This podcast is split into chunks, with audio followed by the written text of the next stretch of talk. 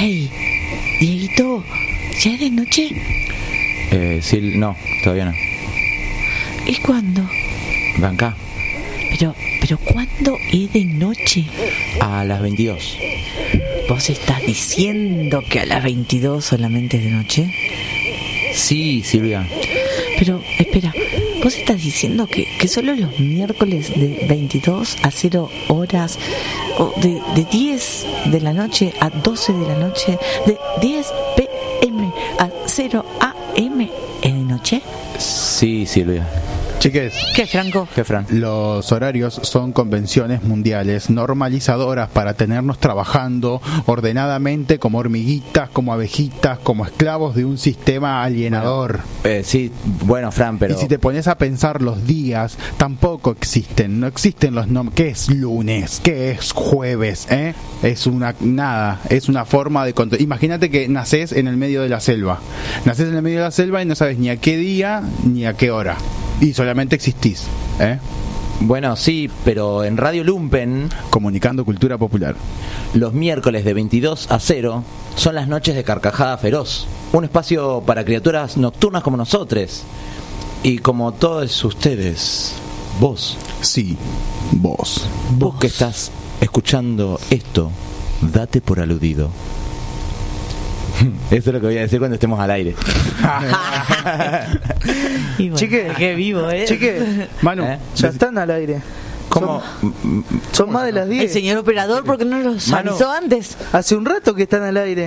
No, no, pero, eh, pero mandá la Bueno, dale, dale, querido, dale. Dale, Manu.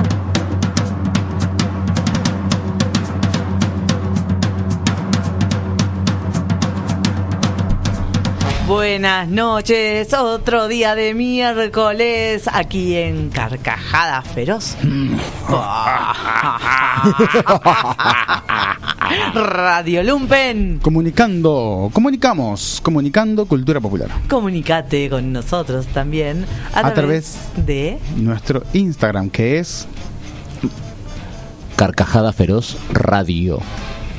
Muy bien. Carcajada.feroz.radio. Y también tenemos la página www.radiolumpen.com.ar. Que seguramente nos están escuchando por ahí. Estaba pensando lo mismo, claro, porque es medio. Después, el otro día pensaba eso. A ver. Es un poco redundante eh, decir en la radio que escuchen a través del www porque es como casi la única forma que de escucharla. Diego.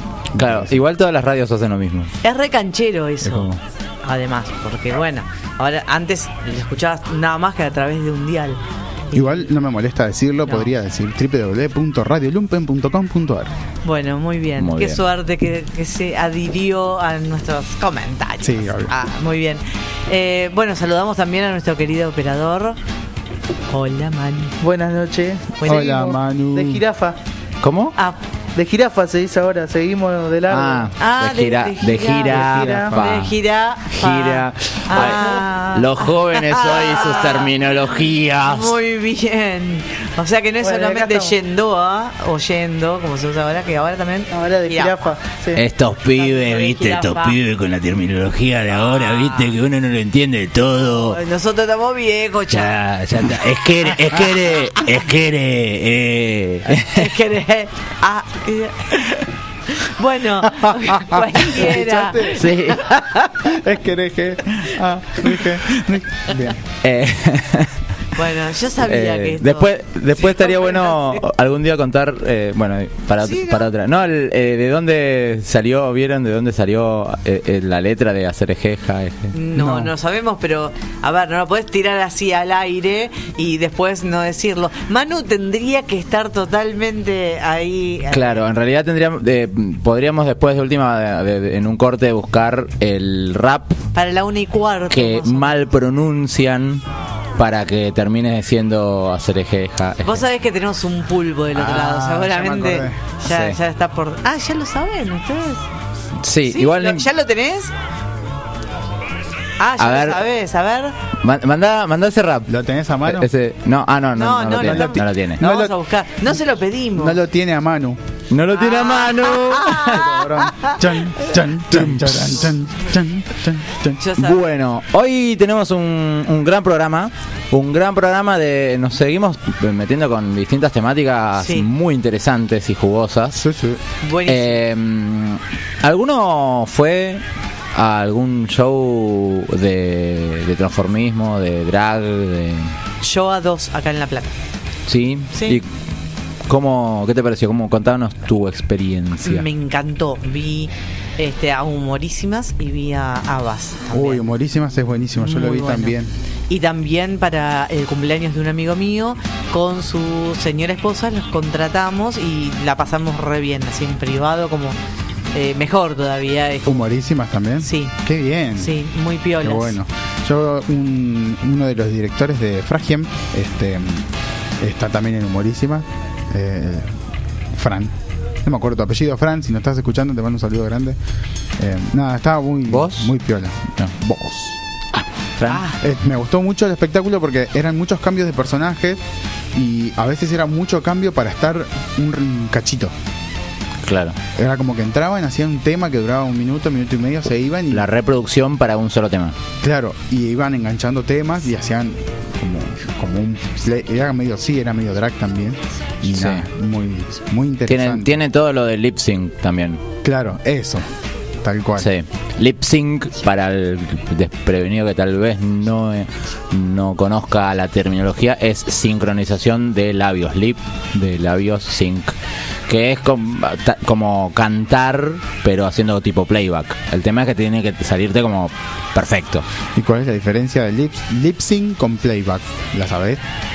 Mm, en realidad el lip sync eh, es como un arte en sí mismo, eh, no, no te están careteando que están haciendo playback, ellos es ellos Está- están ah. haciendo un personaje desde eligiendo esa canción que, que quieren hacer. Después no sé si hay alguna otra eh, diferencia técnica, podríamos preguntar a nuestros invitados.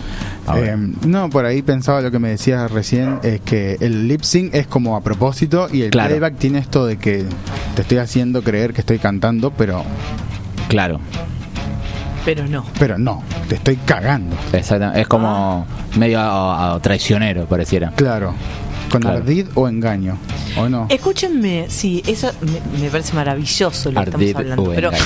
soy muy ansiosa y quiero saber quiénes son los invitados. Estuvieron hoy. anunciados en nuestro Instagram. Pero yo no manejo esas cosas porque estoy un poquito grande. Entonces me encantaría que ustedes me lo digan al aire porque esas voces las quiero disfrutar. Esas voces. Esas Hola. voces.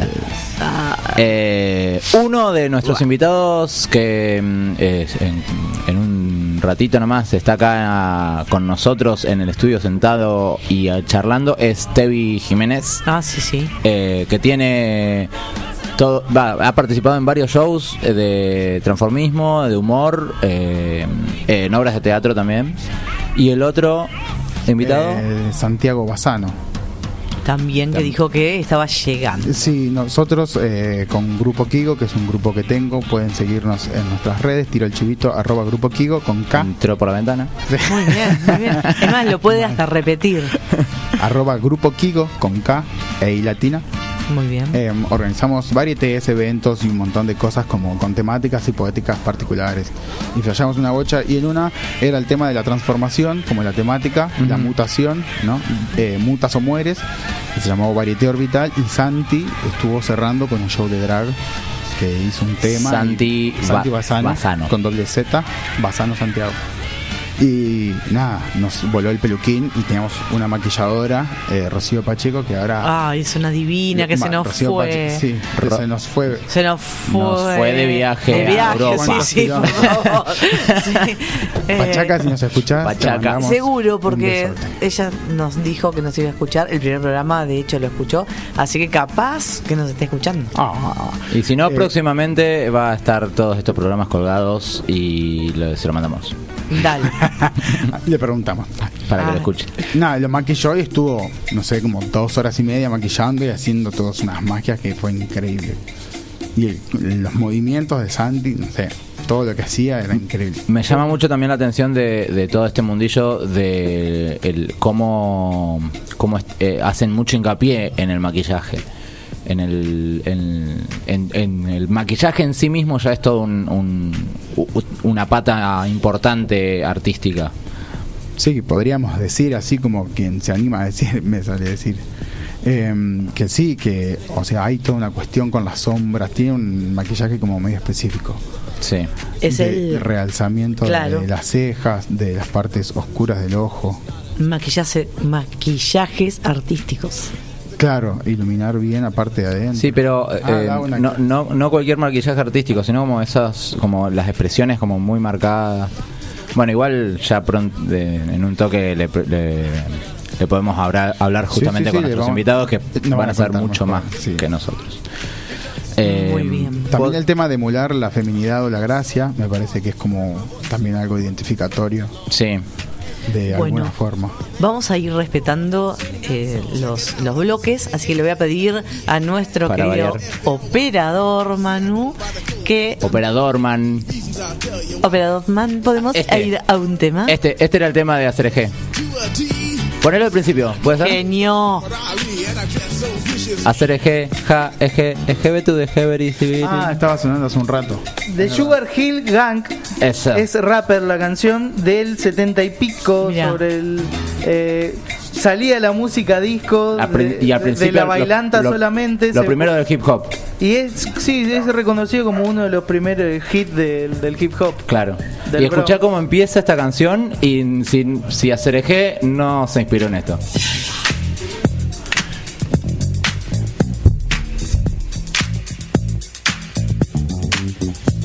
Said the hip, hop, the hip, it, the hip, it to the hip, hip hop. You don't stop the rockin' to the bang bang boogie. Say up, jump the boogie to the rhythm of the boogie to beat. Now what you hear is not a test. I'm rapping to the beat, and me, the groove, and my friends are gonna try to move your feet.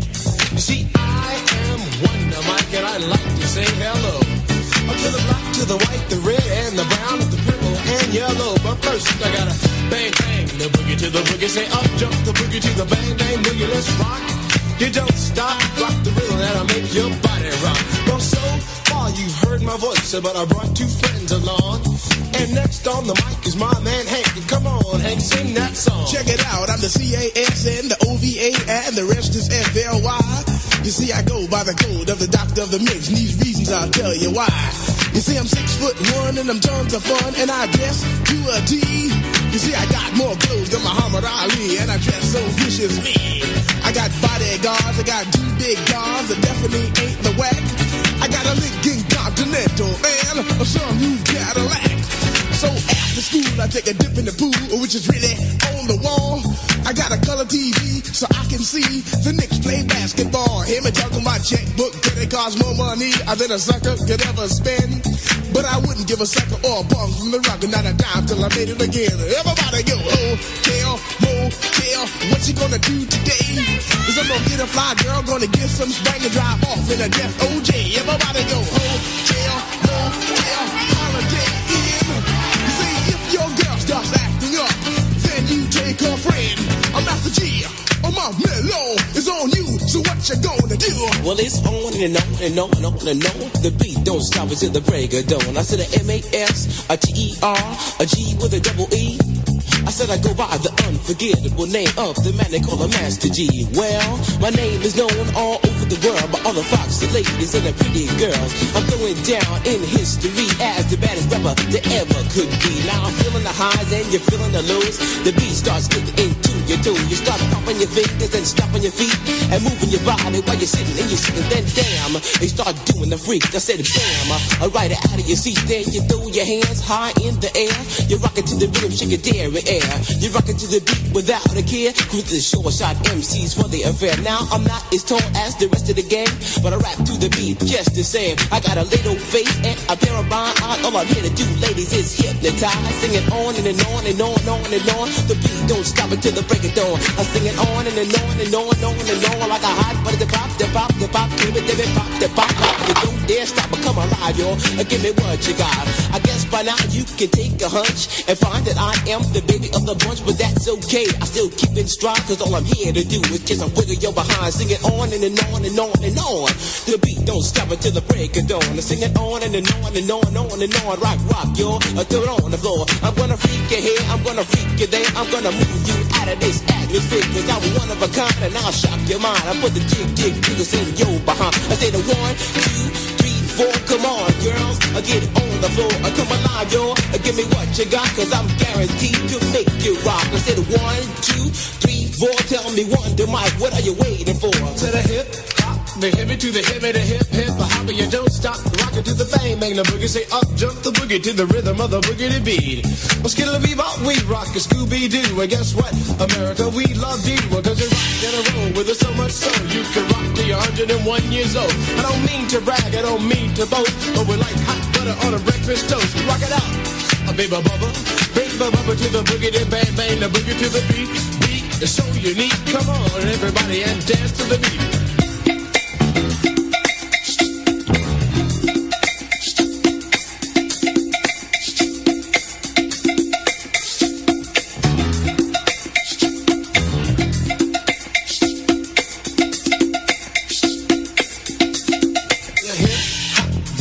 The hip it, the hip hip hop, you don't stop. Rock it out, baby, bubba to the boogity bang bang, the boogie to the boogity beat.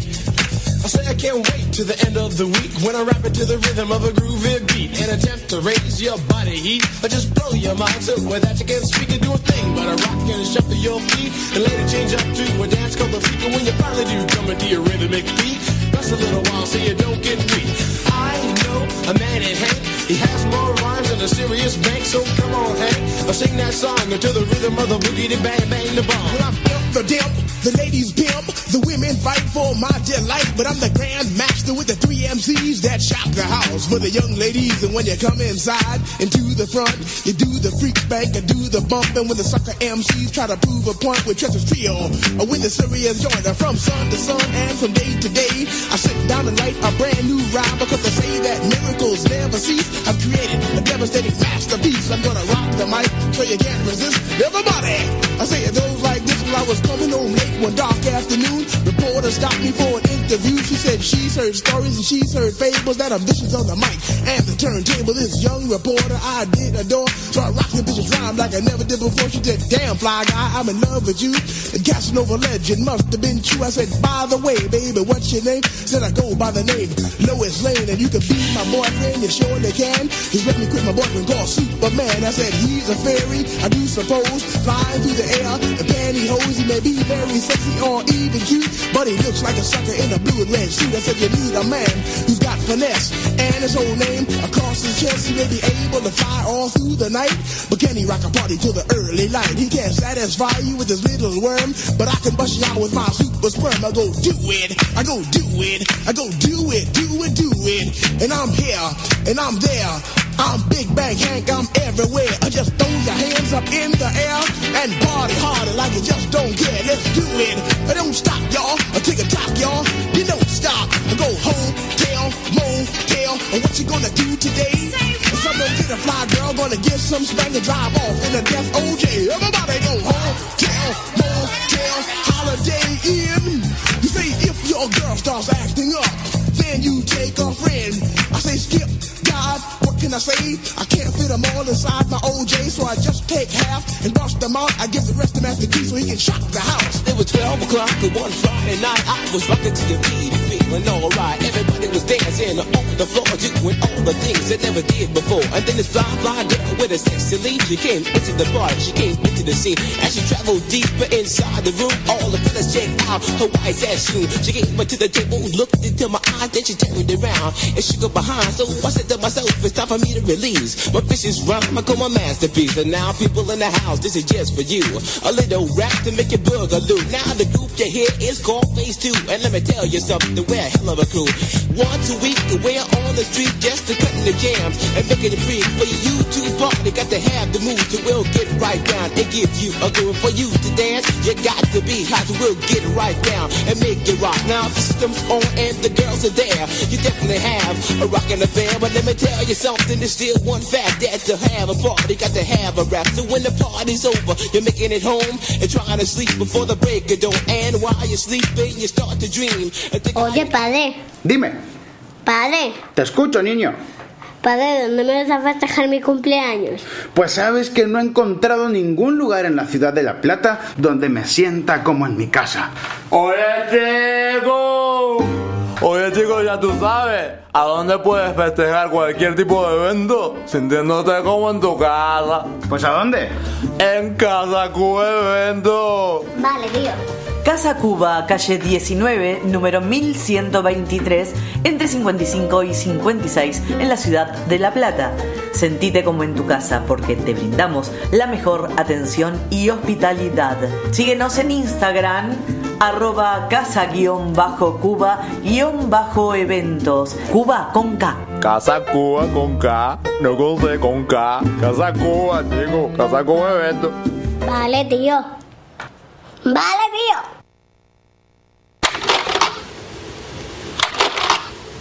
Nos dejan un mensaje para Juan Pedroso. Recibirá una visita este viernes al caer el sol. Su visitante lo espera en la ruta norte, en la recta a la altura de la cantera abandonada. Confía que puedan encontrarse pese a la oscuridad. Algo de compañía para este respetado vecino en el difícil momento que atraviesa. Estás escuchando Radio Lumpen. Bienvenidos nuevamente a Carcajada Feroz. Estamos de nuevo, estamos recién escuchando un audio de la frecuencia Kirlian. Recordemos que... Frecuencia Kirlian, frecuencia Kirlian. Kirlian es ese pueblo que aparentemente existió en la provincia de Buenos Aires, aunque no hay más registro que los audios de esa radio, de ese programa de radio, la frecuencia Kirlian. Y luego Decimolabs junto a Tan Gran Producciones le hicieron la serie con esos audios. La frecuencia Kirlian. La gente de... En realidad Hernán Bengoa y Cristian Ponce, que es uno de Decimolabs y otro de Tangram, pero que son el creador director y dibujante de la frecuencia Kirlian estuvieron en algunas convenciones y eventos en Jujuy y en San Luis estos últimos fines de semana hablando de cómo hacer una serie con presupuesto cero. Porque de repente estos chicos estaban haciendo una serie que salía en YouTube y ahora están en Netflix. ¿Cómo hicieron? De por la fortuna y el laburo y Seguro, mucho trabajo. mucho trabajo y, y nada, y también tener la suerte, pero seguir laburando nada más. Y yo no lo estoy por decir, pregúntenle a ellos. y nada, y acá, Platense, es de acá de salió. Así que vayan a Netflix, véanlo y mm, también un saludo justamente a Decimolabs, uno de nuestros auspiciantes. Por supuesto. Que nos hace el hermoso logo de nuestro programa. Y nos siguen siempre. Miércoles a miércoles en Carcajada Feroz. Mm. Comunicando. Ah, no, perdón. No, no, espera. Radio Lumpen. Comunicando cultura popular. Él no podía quedarse sin decir. Eh, bueno, ya estamos aquí eh, más acompañados eh, con Tevi y Santi. ¿Cómo andan? ¿Bien? Bien, todo bien. muy bien, sí. Ahora, Perdón, que te hago mover, pero no. Más cerca. Estaba, Estaba muy estaba posando. Nunca, nunca interrumpas una pose. nunca interrumpas una pose. Divas. Las divas así. somos así. Claro. Buena iluminación y una pose. No hay gente fea, hay gente pose, mal iluminada. Muy ¡Ay, bien. me encanta! Ah, ya está. Me encanta, me voy a quedar con esa frase. Esta es la noche. Siempre. Mi noche. Bien, ¿cómo andan? ¿Bien? Bien, muy bien. Eh, estamos eh, pensando un- a ver, a- antes de entrar en el programa sobre eh, que nos cuenten un poco la trayectoria que, que vienen dentro del arte que vienen trayendo. Por ejemplo, empecemos por Santi, que lo tengo acá enfrente. Eh, ¿Cómo a- en- empezaste a incursionar en el arte y cómo te trajo a donde estás hoy, no? Más que nos cuentes un poquito de vos. Eh, yo en el arte empecé a incursionar, eh, creo que estudiando arquitectura, y ahí me di cuenta Ah, que me gustaba dibujar, por ejemplo. Bien. Después nada, piré Y dije, no quiero más la facultad y voy a empezar a bailar. Nunca había bailado, absolutamente nada, pero sentía que lo tenía que hacer, digamos. Claro. Y empecé a estudiar danza en la escuela de danzas de acá de La Plata. Hice un año y ya me di cuenta que era, bueno, ya está, acá quiero, acá Esto me era. quedo. Y nada, empecé así y, ahora como que eso fue el germen. Y después dije, no, tengo que hacer cuantos más cosas. Como que digo, el que mucho abarca, poco aprieta. Y para mí eso es mentira, digamos. Me gusta. Cuanto más cosas abarques, más se puede mezclar y más cosas se pueden crear. Entonces, eh, de ahí hacer millones de cosas. Pero siempre intuitivamente se desliga o, o surge algo artístico. Claro. Creo que esa es mi esencia. Crear cosas artísticas.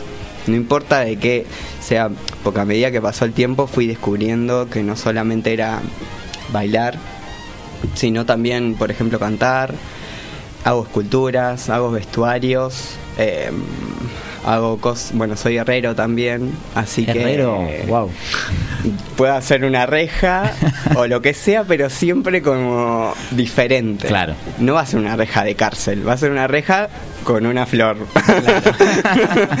así que nada, eso, como. ¿Y hoy en día te estás presentando en, en algún lugar eh, fijo o No, como- no, absolutamente nada fijo.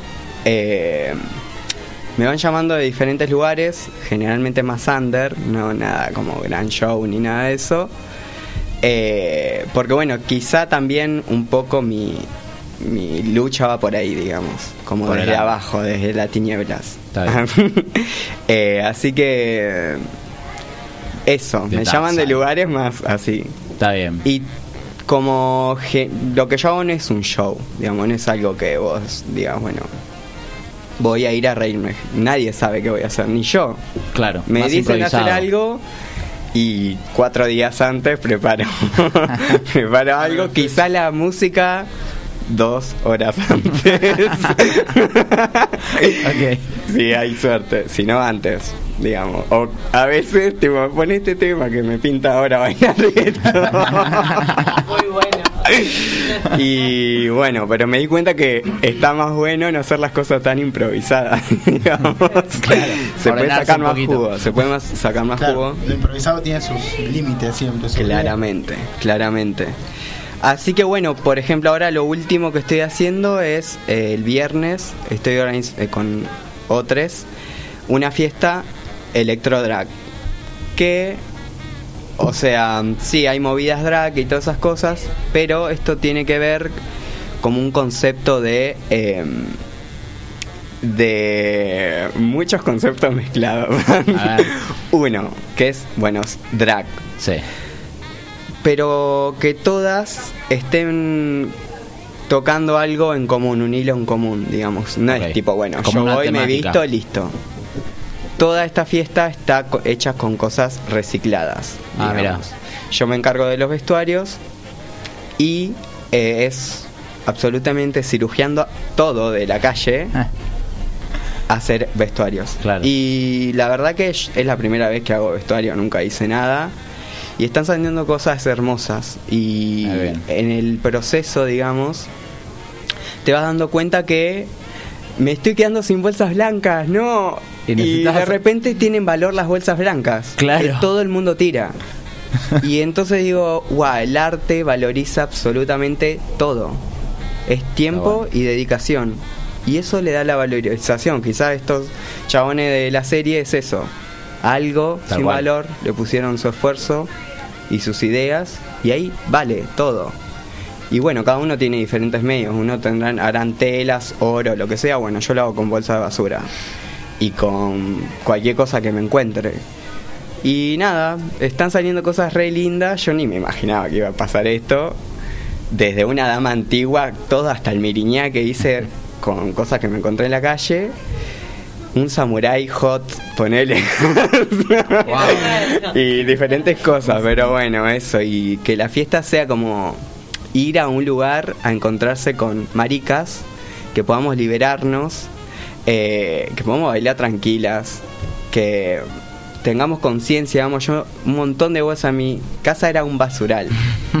y hoy en día barrí y no saqué nada de plástico, digo, wow, usé todo. Y es- son kilos de plástico. Claro.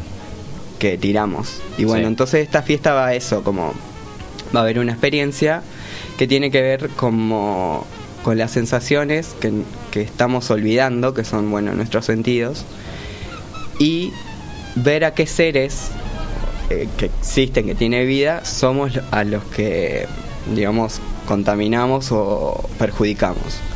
Que pueden ser ballenas, pueden ser Mm. la vegetación, y eso va a estar escondido en algunas partes como un respiro. Que está todo relacionado Dentro, también con la claro. basura. con- Así que bueno, es como es como meterle otra información a una fiesta que quizás sea común, pero no, no va a ser común. Qué bueno, ¿no? Eh, esto de que desde el arte podamos concientizar a todo lo que es la política ambiental, que, hoy por hoy está tan eh, echada de menos, ¿no? Eh, sobre todo en la ciudad de La Plata.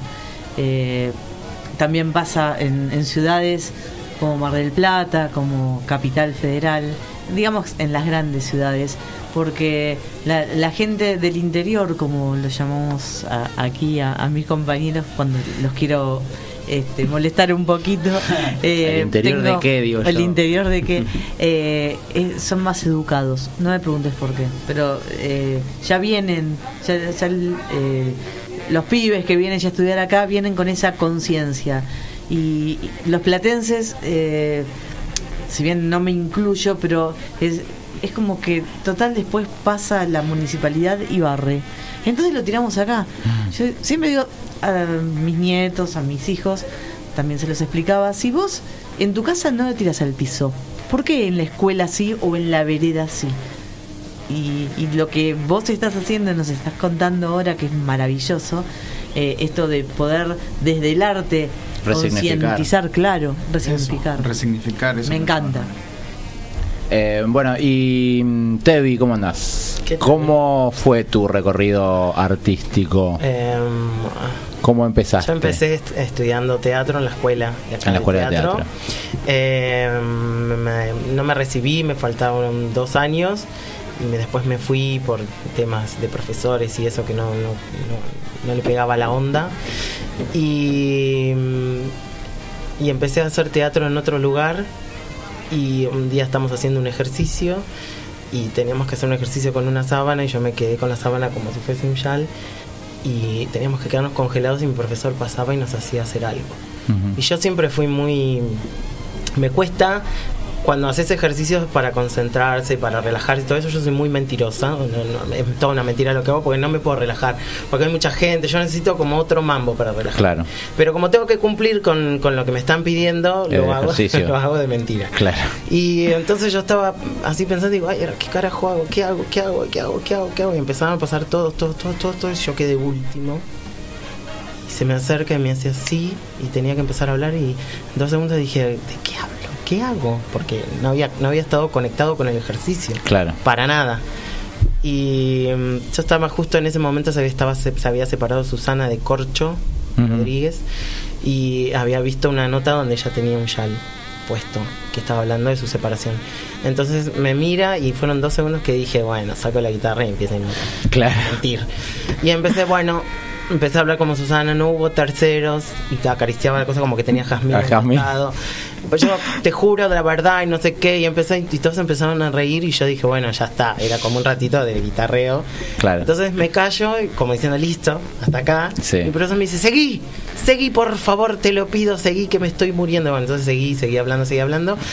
Y ahí empezaron todos con, bueno, haceme Susana, haceme Susana. Después empecé a hacer un poquito, ay, empecé a hacer un poquito de Moria, un poquito de, de Mirta. Y ya después ahí empezaron todos, bueno, para mi cumpleaños vos podés ir a hacer un poquito. Y yo, "Ah, no sé, porque yo era más actor que transformista. Claro. Me parecía como que sí, es divino ponerte una peluca y todo eso, pero ay, no. mm, mm. Sí, por favor, por favor, por favor, por favor. Y bueno, entonces empecé con Moria, que era lo que más fácil me salía, más que Susana.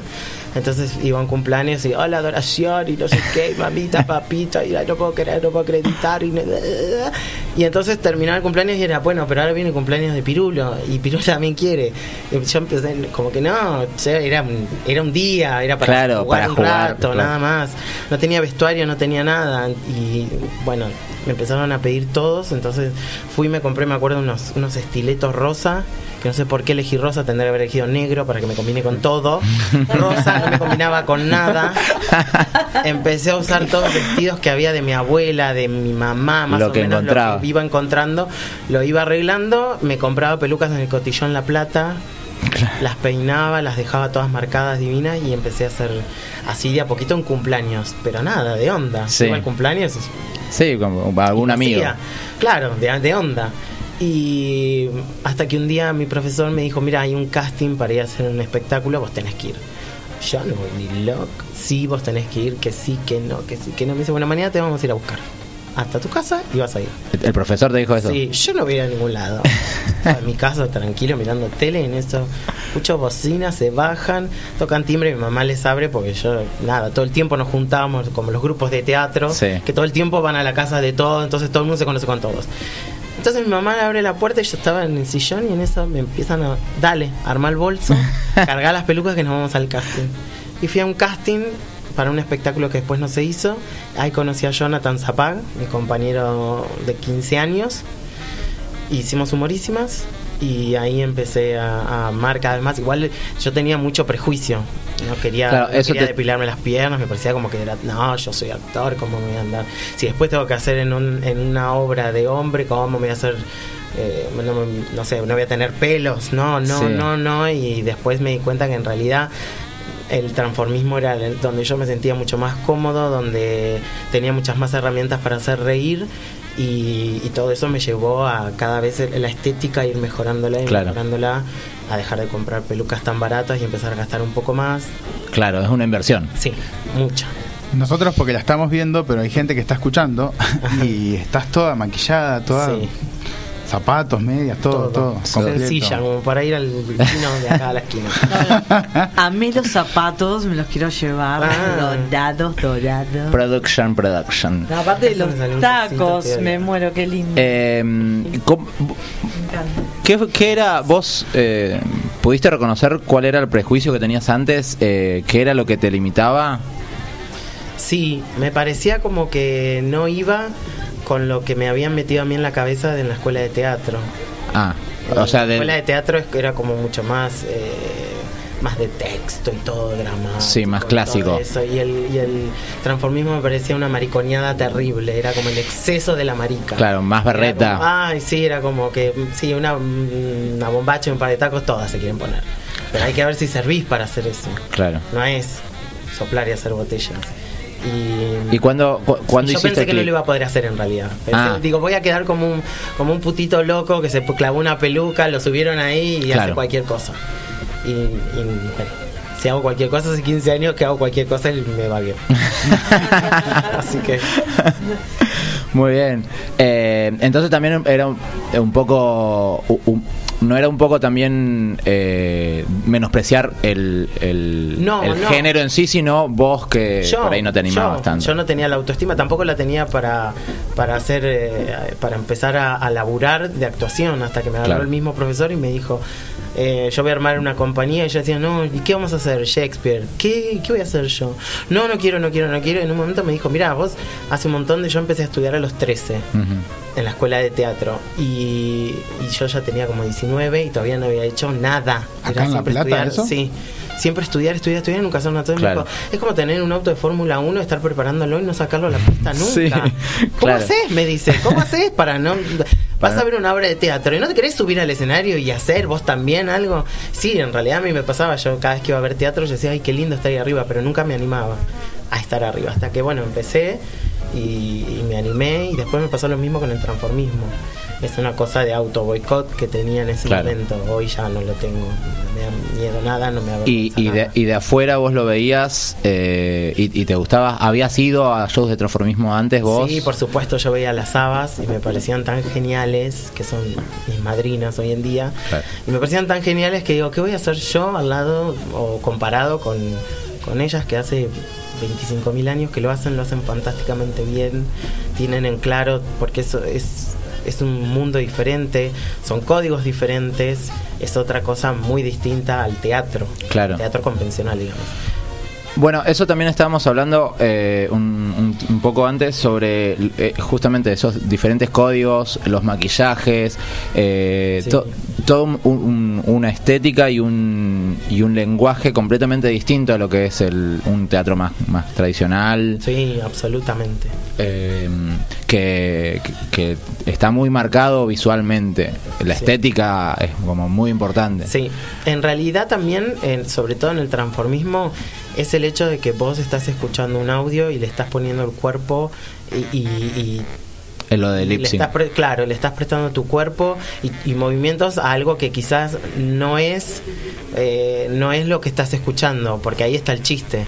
Viste que a veces uno, por ejemplo, yo hago Susana y yo la hago más- mucho más exagerada, entonces por ahí mis movimientos y todo, yo tengo que pensar lo que voy a decir, qué voy a hacer, cómo lo voy a exagerar para que quede el, el chiste, porque dentro de todo es como una caricatura que haces Claro. de esa persona. Sí, sí. O también me pasa de escuchar un audio y decir esto, si lo edito así, le pongo esto acá, le pongo esto acá, si cuando dice esto yo hago esto, me saco esto, pongo el otro.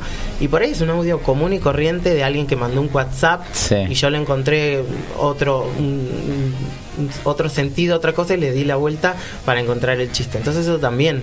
eh, no es el teatro, en el teatro es lo que vos lees, le tenés que poner al cuerpo lo que estás leyendo, lo que te aprendiste. Si acá dice que me voy a, a la pata, me voy a la pata, no hay otra cosa, porque Claro. el, el escritor dice eso, el guionista me pone que yo me tengo que ir para allá. En cambio acá uno eh, le buscas otra cosa, puede ser que diga una cosa y vos haces otra, entonces eh, es diferente. Imagínate que yo tuve que romper con todo eso. Claro, me, me viene a la mente también un poco esto, lo de los audios de gente rota. También, bueno, sí. Eh, obviamente es, es caricatura eso, Sí. es animación, pero cómo resignificar un audio que por ahí tenía algún sentido y con la parte de con la imagen le, ¿no? Y le aparte, cambias. como él eh, dibujando, eh, creo que es Viviana Sarnosa, ¿no? ¿No, No. es la que hace eso, gente rota? Gabriel Lucero. Claro, que era Gabriel. Viviana Sarnosa. Claro. Eh, ¿Cómo, cómo eh, desde una voz se imagina una situación, se imagina a esa persona y qué es lo que está haciendo en ese momento? Porque quizás el audio está mandado, no sé, desde un sillón y a él se le ocurrió que para quedar más gracioso sea una mina que está con un rulero Sí, y está sentada en el, supermercado. en el- o en el inodoro o en el supermercado en un lugar y por ahí lo que te termina causando gracia es eso, es el contexto que le dio. Tal cual. Eso también es, es más difícil. Y antes de que ustedes lleguen, estábamos hablando, eh, Diego nos había preguntado a Franco y a mí si habíamos ido a ver alguna vez. Y yo justamente fui a ver Humorísimas y también a, la Abbas, ¿no? Eh, y la última vez se hizo en La Caimada y nosotros fuimos como un grupo muy grande de- del trabajo. Y por supuesto terminé en el escenario, como cada vez que voy a algún lugar, porque bueno, es lo que hacemos, hacemos teatro los tres, medio juntos. Sí, pero yo no termino Pero- siempre en el escenario, perdona. Bueno, yo sí, en algo nos tenemos que diferenciar yendo a... este, entonces, eh, no, les decía que eh, me encanta y, y ver espectáculos de transformismo es lo que más me gusta. Porque me, me meto, me meto en el personaje, es como que me va llevando y yo calculo que desde arriba eso se debe notar porque siempre dicen que venga ella. Y capaz soy la última de todas, que, que casi no me veo, pero estoy así como desde la mesa y por poco subida, ba- Sos un bailando personaje. arriba de un la poco del escenario uno va chusmeando. Eh, Va, no sé si a vos yo- te pasa cuando bailás, por ahí cuando bailás, si estás bailando con otros tenés que estar más atento al coreo. Pero cuando actuás es más, podés cada tanto eh, mirar quién está, quién está. Yo siempre, yo igual veo siempre todo, soy muy de, ah, imagínate, en 15 años veo hasta quién está en el fondo, quién se fue al baño, quién se veo todo, absolutamente todo. En lo que me interesa, soy muy de, de ver todo. Y siempre sí, siempre veo la persona que está más colgada o la que le da más vergüenza o la que no se ríe. Me revienta la gente que se sienta en primera fila y te mira con una cara que me decís, pero ¿Para qué Con viniste? esa cara de "Puta, te voy a-". Y no, y me, me- estoy toda la noche hasta que no le robo una sonrisa, no dejo de, de involucrarlo y de meterlo. Qué bueno. Y si tengo que hablar de Moria, bajo y lo agarro. Y por ahí no lo hago subir porque por ahí no quiere. Pero sí le pregunto, papito, ¿te pasó algo? Un problema que tenés, ¿por qué estás acá con esa cara? Y esas cosas como para aflojar. Como para decirle, está todo bien. Si Claro. viniste a reírte, vení, reíte, no te pongas nervioso. Hay gente que por ahí le gusta ir, pero dicen que no me agarre, que no me agarre, que no me mire, que no me mire, y la pasa mal. Y en realidad es Claro. ir y reírte un rato. Y destaco de esos shows que, eh, bueno, como lo acabas de decir, hacen participar a la gente y hacen competencia entre mesas. Como la mesa que más aplauda. Mesa, mesa, como juegos. mesa que más aplauda. Y yo por, por una cerveza, imagínate, hice bailar hasta un rengo la última vez. Bailá, bailá porque nos perdemos la cerveza, te mato. ¿Entendés? Todo bueno. Eh, sí, y Santi, también eh, vos haces, eh, porque yo la verdad que no te conozco, no sé, en, en el, en, en el show y eso, pero el, el tema de lip sync, eh, vos lo haces con los audios más de, de, de Moria, de Susana y eso. De todo, de todo. Exactamente. Hay de todo. Pero el, todo lo que es drag eh, tiene muy está muy relacionado al lip sync de, de más de canciones. Sí, Eh, sí, el drag sí. Claro, El y transformismo no tanto. no tanto. Para una presentación y para un final, o, o si hay una canción que estamos haciendo, es una canción Que lo le- cantan que por le, ahí. le buscamos eh, más que nada eh, el, el lado gracioso de esa canción. Claro, sí, va más para el lado Doble del sentido. más para el lado del Del humor, claro. y, y El, exagerar. el drag me parece que es mucho más glam y más mostrar, más desfilar, más pose y todo eso. Claro. Sí, a mí me encanta igual, ¿eh? Tengo que decirlo, sí, sí, sí, porque es, es un palo que no es el mío, porque no va ni desde la estética ni de nada. Claro. Pero que amo, amo cuando hay en las- los boliches donde trabajo y hay, amo ir a ver cómo bailan, como todo, porque aparte todos, es, bueno, como él, tienen destrezas que vos decís, puede ser, yo no puedo coser un botón, estos- ellos con lana se hacen pelucas, con no sé qué, se hace con esto, con un pedazo que encontré acá, me hice un vestido y decís, ¿qué? ¿Qué haces? ¿En qué momento Con basura. pensaste? A mí me puedes dar, claro, a mí me da las bolsas con las que él hizo vestuario, pero ahí me quedo tres días mirando las bolsas a ver qué puedo hacer. Y, y- pero es, es sobre todo en el, en el drag. Los transformistas por ahí sabemos coser, sabemos peinar pelucas y todo eso, pero no tenemos tanta manualidad como, como la gente que está metida en el drag. Y es también porque como todo el tiempo tienen que tener vestuarios diferentes Claro. y locos y todas esas cosas, me parece que Se van- tienen como el, el ingenio mucho más despierto que nosotros. Se van se van eh, transformando mucho más por ahí de Em, vos te- te- estás cerca de, de todo eso ahora estás con el- estos vestuarios me dijiste un samurái sexy de basura es- me caigo de culo y me muero muerta Hay que tener un ingenio. Al principio iba a ser una geisha, pero de repente se hizo samurai. Todo cambió. Siempre, siempre, todos los. O sea, empecé como digo, bueno, voy a hacer una virgen, un diablo y una geisha. Ninguno de los tres es ahora. Se- se Ahora una transformó dama en otra antigua, un samurái y un- una especie de demonio, pero no es el diablo. Eh, así que bueno, sí, eh, yo estoy más cerca de, de ser drag. En realidad, no soy ni drag, ni transformista, ni nada de eso. sí Eh, yo quizás sea como más un artista de género, claro eh, donde quizá a veces me pinta ser más mujer, digamos, o quizá ahora estoy como en la mitad de camino, digamos. Eh, porque en sí estoy bien con las dos partes, digamos. Entiendo. Sí me siento más atraído, digamos, por... Como que no tengo un personaje. Yo soy así. claro No es que invento algo. Ya maquillado y todo eso, también sigo siendo como soy. Sí, O vos- hago lo mismo que en cualquier fiesta, nada más que estoy vestido. Sí, y sí. eso llama más la atención.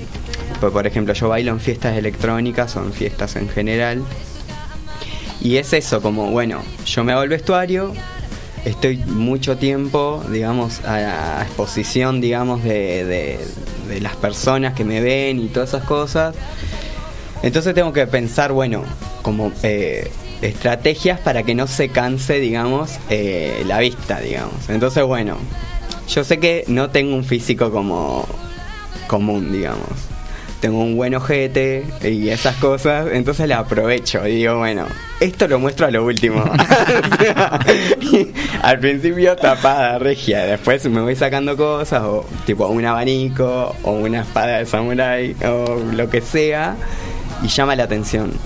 Bueno, juego un ratito, pla, y hasta que terminó en tanga, digamos. Y como que dicen, ah, este es chico, es chica. y me gusta generar eso. Sí, jugás también con. En, en Instagram he, he visto también que jugás un, un poco con eso. Sí, eh, como eso, me gusta, en realidad es eso, como que creo que soy un artista de género, en el sentido de que doy una lucha, digamos. Eh, para mostrar, digamos, y visibilizar constantemente a las personas que no tienen contacto con eso, eh, que las maricas existimos. Que Eso las maricas también- nos podemos expresar libremente, que Sí. no hacemos mal a nadie, sino Claro. solamente si venís, te vas a quedar, porque somos divertidas. ¿Quién no quiere tener un amigo puto? Tal cual. Vos sabés que en mi época, eh, tan retrógrados todos, decían que era una enfermedad. Entonces el nene te salió enfermo, no no te salió puto. Era enfermo. O, o lo mismo que las chicas, ¿no? Eh, las lesbianas. Yo- no, éramos enfermas. ¿Por qué? ¿Entendés? Pero bueno, eh, se fue dando y por suerte la cosa es como que va mutando, como decíamos el otro día. Igual Y- falta para mí. Un ¿eh? montón. Sí. Pero bueno, Ah. había que empezar. Cada vez más falta. Y igual yo siento que a veces falta, a veces digo, bueno, qué bueno, bla, y después digo, no, qué hijos de puta, nos falta tanto con, respecto a algunos a otros lugares, ¿no? Claro. Bueno, cuanto más uno avanza, creo, eh, más se da cuenta de lo que falta. Sí, sí. Eh, pero también, eh, eso también estaba pensando antes de, de- de empezar el programa. Si ustedes, eh, al estar en un lugar de exposición, Sí. eh, se sienten eh, como un, un- un referente o, o- bueno vos estabas hablando justamente de, de la lucha de, de dar una batalla desde la exposición. Eh, justamente eh, vos me- eh, el transformismo hace mucho igual que, que existe y que se Sí. que se ve eh, me viene a la mente clásicos de tipo la jaula de las locas y Sí. cosas así Sí. pero yo creo que la percepción del público eh, también fue cambiando eh, en cómo se lo toma. Sí, por supuesto. Eh, me parece que tal vez antes eh, se lo tomaba como un chiste o más Sí, o no tan bueno, en de serio. hecho, en la jaula de las locas, el protagonista es, creo yo, un- una loca que está llevada al cliché de la loca. Claro. Es como el- el- la loca, el maricón que hace Yanola en Los Benvenutos. Tal cual. Es un puto que no sé si existe en realidad, me parece que está hecho para que el heterosexual se ría. Sí, el estereotipo. Y, y no es la bajada de línea Claro. por ahí que, que uno quiere tener. Uno quiere, yo como gay quiero decirle al resto que no sé si ese es el cliché, pero ponele que no lo sea, ponele que haya una marica así. No tiene por qué ser objeto de burla. Que, que, que sea simpática y haga reír no quiere decir que nos tengamos que reír de. Nos reímos con. Exactamente. Bueno, Fue cambiando el, el- lo gay, eh, lo ves en Netflix, hoy Sí. en todas las películas de Netflix hay algún, hay, hay algún, este, o en las series hay algún Sense8, personaje gay, mente hay algún personaje gay y no está hecho desde el lado de vamos a reírnos de esta loca, sino vamos a entender cuál es el mundo y qué le pasa a esta loca. Creo que ahí está cambiando. Y, eh, y en un- cuanto al transformismo en sí, siempre me sentí referente. En realidad no. Me- no tanto, no fui consciente, siempre dije, si yo, porque durante nueve años con Jonathan fuimos la cara de Juana, el único boliche gay de La Plata, y a las 3 de la mañana cuando la gente se volvía más loca, más borracha, todos nosotros subíamos y hacíamos cuadros, y yo hacía hablados, y eso eran 40 minutos que la gente se le cortaba la música y te gustara o no, tenías que vernos. claro. Entonces nosotros al principio subimos como diciendo, nos van a tirar con una botella estos putos, porque estos putos quieren bailar, quieren drogarse, quieren chapar, quieren hacer mil cosas que no tienen nada que ver con lo que vamos a hacer nosotros. Claro. Entonces fue bueno, probemos. Y el dueño, Daniel Bevilacqua, nos dijo, bueno, prueben. Yo me voy a dar cuenta, acá medimos el rating, nos decía él, si en las barras no se vende nada es porque la gente está parada mirándolos a ustedes. Si la barra empieza a funcionar es porque la gente empieza a chupar y está pensando otra cosa, Claro. van al baño, hacen algo hasta que pase estos dos putos que están ahí. Y desde el primer día hasta el último, que estuvo abierto Juana, que nosotros estuvimos, eh, no se movía nadie, las barras no laburaban, la gente no iba al baño, no se movía una mosca, la gente que estaba en el patio entraba del Bueno. patio. Y entonces ahí yo empecé a ser un poco más consciente, de decir, bueno, esto esto está pegando, esto está haciendo un efecto. Entonces empezamos como a tirar otra línea, empezamos a hacer otras cosas, el humor empezó a cambiar en nosotros. Y después cuando fue la primer marcha gay acá, nos, nos invitaron a primer marcha y nos, nos llamaron esa noche como íconos gay de La Plata y ahí yo dije, claro, está bien. Esto no es ponerse una peluca, hacerse la loca. Esto también es una responsabilidad y lo tomé como tal.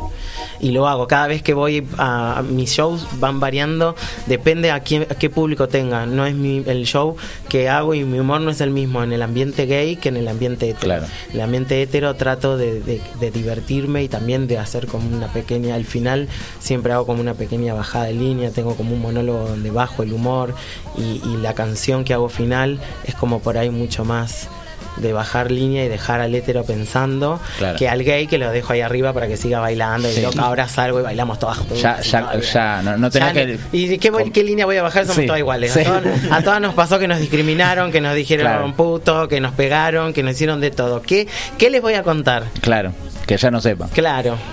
Tal cual. En cambio, el hétero por ahí no es tan consciente de todo eso, de que, bueno, por ahí tu hijo eh, le están haciendo bullying en el colegio y vos pensás que, bueno, es medio afeminado, lo vamos a mandar a karate, ¿no?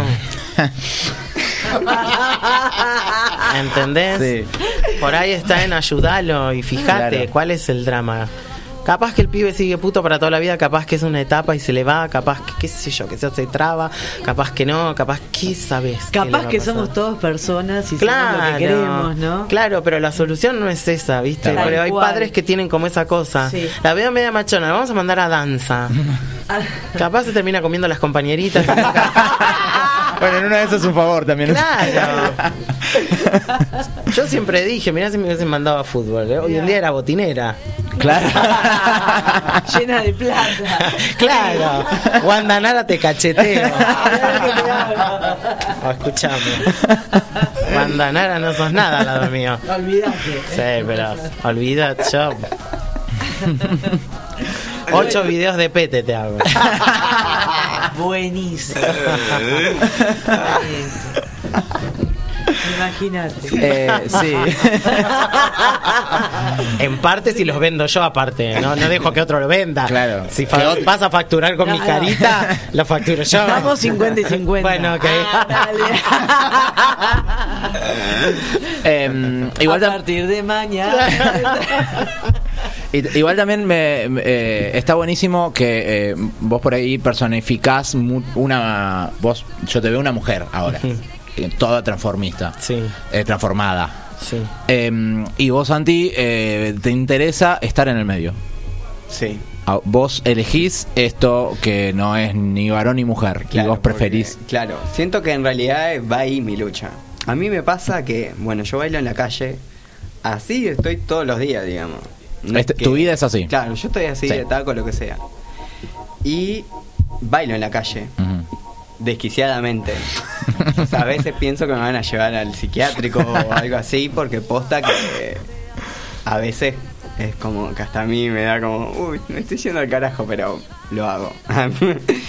y em, creo que es, me pasa, o sea, al principio no, no me daba cuenta que bailaba solamente porque me gusta bailar todo el tiempo, absolutamente todo el tiempo bailando. Y bueno, estaba en la calle escuchando música, bailo, ya fue. Y me di cuenta que no pasaba nada, que yo pensaba, uy, todos me van a mirar, me van a pegar, me todo, y me di cuenta que no pasa nada. Y ahí dije, "Ufa, no voy a Esta es la a mía. hacer siempre". Y ahí empecé, empecé, empecé, y solamente por mí, por estar bailando. La ciudad es un escenario gigante donde tenés banquitos, donde tenés que charco para saltar, tenés una viejita que, no sé, que está contenta o lo que sea. Y me di cuenta, me empecé a dar cuenta de eso, de que hay una reacción, de que hay algo que uno está transmitiendo. Entonces digo, bueno, si yo eh, reformulo, digamos, el por qué yo bailo, quizá pueda em- emitir un mensaje más fuerte. Entonces está ahí, como salir, quizás yo me he visto de una forma más provocativa. Bueno, voy a decir esto. Por ejemplo, voy a dar un, una cosa que me pasó hace cinco días, ponele. Qué exacto, me encanta. Sí. Estaba bailando en la calle, en la bici, porque también bailo en la bici. Eso, eso es algo que quisiera ver. Se va a llamar Flavio Mendoza. Sí, Te digo. el próximo no va a ser de agua, el de Flavio Mendoza va a ser de bici. Apenas puedo pedalear y no caerme, imagínate si bailo. bueno, yo bailo parado, sin manos. Apa. ¿Andando o Andando, andando. Wow. Con todo. bueno, entonces iba. Es acrobacia andando- casi. Sí, es una acrobacia. Eh, iba andando en bici y eh, uso un shortcito muy corto y sin calzoncillo. Como, como diciendo, bueno, hay algo que no está abajo. Bueno. Dense cuenta. Claro. Como que voy escuchando reggaetón y moviendo el culo. Y entonces, bueno, que es como que re- empezó a bailar hace dos semanas en la calle. Y como que no hay una persona que no se dé vuelta para verme el traste, ¿entendés? Como es increíble. Entonces iba andando en la bici, qué sé yo, y un chabón me iba tocando bocina. ¡Eh, eh, eh! ¡Pum! Se chocó un auto. Uh. El chabón no vio que se puso el semáforo en rojo y se tragó el de adelante. ¿entendés? Lo tenías embobado. Venía como obnubilado por su culo. Olvídate. Y nada, yo no me hice cargo, claro. Por Sí, supuesto. Es su A mí culpa. A mí también me pasó, estaba en la puerta de un lugar que estábamos haciendo, un bar que era hétero y estábamos con Johnny. En ese momento nos íbamos de un show a otro, porque estábamos tipo Rodrigo y Gilda, hacíamos Sí. 24 bailantas por noche. y, y teníamos unos corsets con unas con unos voladitos muy cortitos y nada, teníamos una bombacha, pero se nos veía la bombacha. Y estábamos las dos así paradas hablando, ah, esperando que nos venga a buscar el remis. Y en eso viene un chico en el auto y no sé qué nos empezó a decir, mamá, mi amor, bla, bla, bla, bla, pum, y se llevó puesto un auto que estaba estacionado. Por mirarnos se le fue de costado el auto Claro. y se lo chocó. No se dio cuenta. No, vino el remis, nosotros empezamos a subir la valija, todo, un beso. Y sí, no si vos sos pelotudo, no Sí, es mi culpa. Sí, sí, sí, la responsabilidad Pero a la gente le pasa eso, eh, cuando ve algo fuera del, de, lo, de lo normal, por decirlo así. Claro, de lo que normalmente De- de lo- está acostumbrado se a ver. quedan como, sí, flashean. Sí, Claro. a mí me pasa, me pasa que entro, yo después de los shows casi siempre me quedo así y me voy a bailar a algún lado. Y a veces entro a boliches heteros y es, yo me olvido que estoy así. Entonces Para yo por ahí está entro naturalizado como- también. Entro con la cartera divina para ir a la barra y después de la barra ir para allá porque ya conozco el lugar y a veces genero cosas que por ahí están todos bailando y, y a medida que voy pasando es como que no se va pasando la parca porque te las caras se les cambia, se empiezan a codear entre ellos, mirá, mirá, y yo digo, ¿qué pasa? Porque yo- hasta que por ahí hago así, digo, claro, no, soy yo, está claro, ya Claro. entendí. Pero a veces digo, ¿qué pasó? ¿Pasó algo? ¿Alguien, alguien- ¿Y cómo, y cómo toman esas miradas también ustedes? Porque una cosa es que alguien choque porque te, te estaba mirando el culo y que por ahí uno lo puede tomar también como, bueno, qué orgulloso estoy de mi culo, pero... Obvio. Pero- Mi culo hace chocar autos. Autos. que no es poco. Eh, a mí no me estaría pasando mucho. Bueno, ya te va a pasar por ahí. Otro día alguien choca por verte la barba y choca Claro. por diferentes cosas no tiene. Eh, le tengo fe a la pelada igual. Bueno, sí, es, es, es verdad. Eh, pero pero no, todo, no todas las miradas vos me decís que, por ejemplo, entras al, al boliche y por ahí hay gente que se queda como sorprendida. Sí. Eh, ¿Vos cómo, cómo tomás eso y cómo, qué crees que Después pasa? de 15 años que me ha pasado de todo, desde, de, no sé, ir a un baño y que alguien me diga, me parece que te equivocaste de baño haciéndose la diosa, Mm. a contestarle con mucho, siempre contesto todo con mucho humor. Después por ahí llego a mi casa, me acuerdo del momento y por ahí me duele un poco y digo, qué, qué triste. Pero me- no me pasa por mí, porque yo por mí, decime lo que quieras, que yo voy a seguir haciendo esto. Yo mañana me levanto y me vuelvo a maquillar y me vuelvo a poner la peluca y vuelvo a hacer eso. Que vuelvo a hacer reír a la gente, hago algo que está copado. Vos seguís insultando a la gente, qué triste debe ser tu vida, Claro. para detenerte un segundo a bardearme a mí, que yo estoy soy nada, una estrella fugaz. Pasé Sí. y me fui, no es que, qué sé yo. No, en que- tu vida no. Que tenés que interactuar conmigo Sí. sí o sí y para vos es un bajón tener que interactuar conmigo. Eh, no, no, no estoy tanto en la, en la mirada. Me doy cuenta si es muy obvio, por eso te digo, a veces sí me doy cuenta porque si estás dándole un codazo a tu amiga que tenés al lado y estoy pasando yo y las dos se me quedan mirando con cara, con los ojos así tipo búho y sí, bueno, un poco me doy cuenta. Pero eh, lo tomo con humor desde el, la mujer que me dice algo hasta el tipo que me quiere venir a levantar con el, con el chamullo obvio de un pibe y yo con, lo miro como diciendo, yo no soy una mina, a mí no me tenés que decir ciertas cosas, porque nada, ese es el típico chamullo del pelotudo que cree que a la mina hay que decirle esto, esto, esto, esto y te la llevas a tu casa. Y entonces a- paso a divertirme, empiezo como a darle vuelta a todo.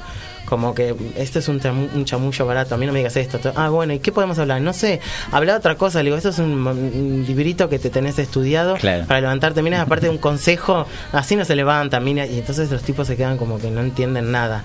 Pero me divierto, empiezo con el humor. Y sí, porque viste que hay mucho mucho machirulo que cree que, bueno, te invito un trago y hago esto y me hago el banana. Y total, la mina tiene ciertas cosas Al obvias. No, la mina es, es mucho más inteligente que vos, boludo. Si realmente hay algunos que me van a decirle, si te llevaste una mina alguna vez con este chamullo a tu casa es porque la mina tendría muchas ganas de tener relaciones, estaría borracha y te, te vería re- redivino y te dejó pasar todas las pelotudeces que dijiste. O no sé, o ese día hizo una apuesta con las amigas y dijo, me cojo este pelotudo y se llevó. Y ganó un champán o algo. Claro. Mañana se despierta con, con un en la cuenta. Sí, porque posta, de verdad te digo, hay muchos que vienen con ese chamullo y yo digo, uy, qué aburrido. Pero Em. sí, me pasa eso, le pongo humor. Vamos a, a un temita y en un toque seguimos hablando eh, con los chicos. Así hacemos un pequeño corte. Estás escuchando Radio Lumbre.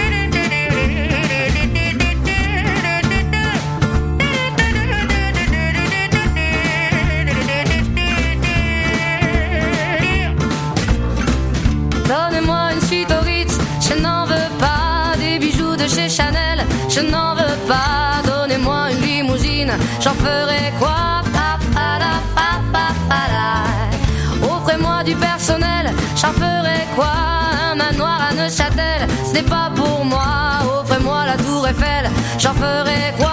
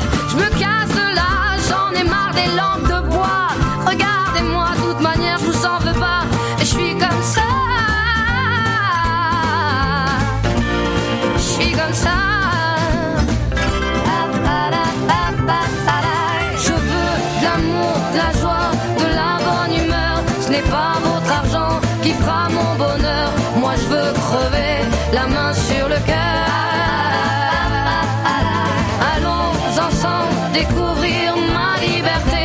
Oubliez donc tous vos clichés.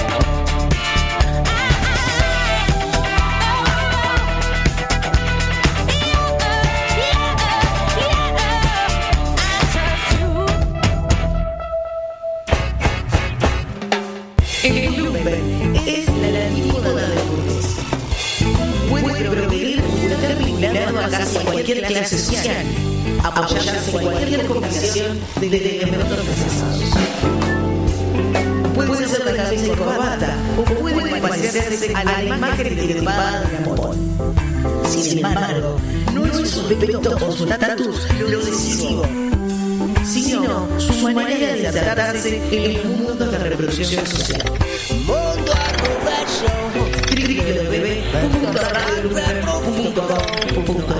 Crea confidencia. Ahora sí seguimos en Carcajada Feroz. Eh, yo les voy a contar a, a todos los oyentes que me mando a hablar y, y Manu no me da aire porque yo lo tengo repodrido. Eh, bueno, qué linda que está esta mesa, ¿eh? Sí, este mesaza. Es una mesaza. Bueno, bueno, bueno. Eh, a- ahí fuera del aire seguimos charlando y la verdad que me, me, me vuelan la cabeza los dos eh, las cosas que, que me cuentan. Una de las cosas que, que seguimos charlando era un poco que lo que Tevi nos contaba que de un montón de cosas que fue pasando, más en el boliche, que en el boliche por ahí están estos grupos de, de varones que, que en grupo se, se envalentonan para hacer más cosas, pero en la calle por ahí uno eh, va, pueden caminar un poquito más, más tranqui.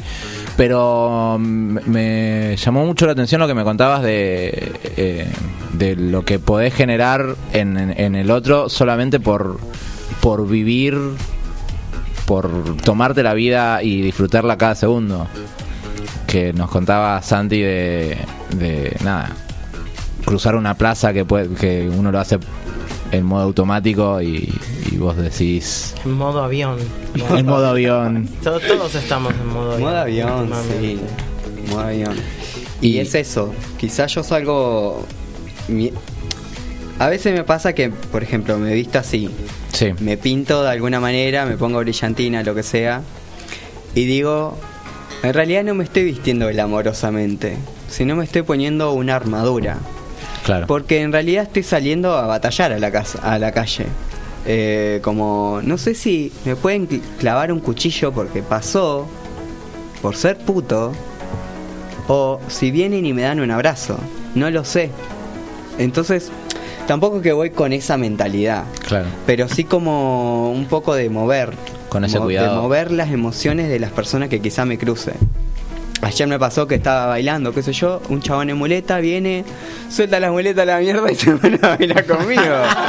¿Entendés? Como, guau, pasa eh, con las personas que más eh, necesidad afectiva tiene o está pasando por un mal momento o cosas así que son las personas que se me acercan quizá porque eh, creen o es bueno es así.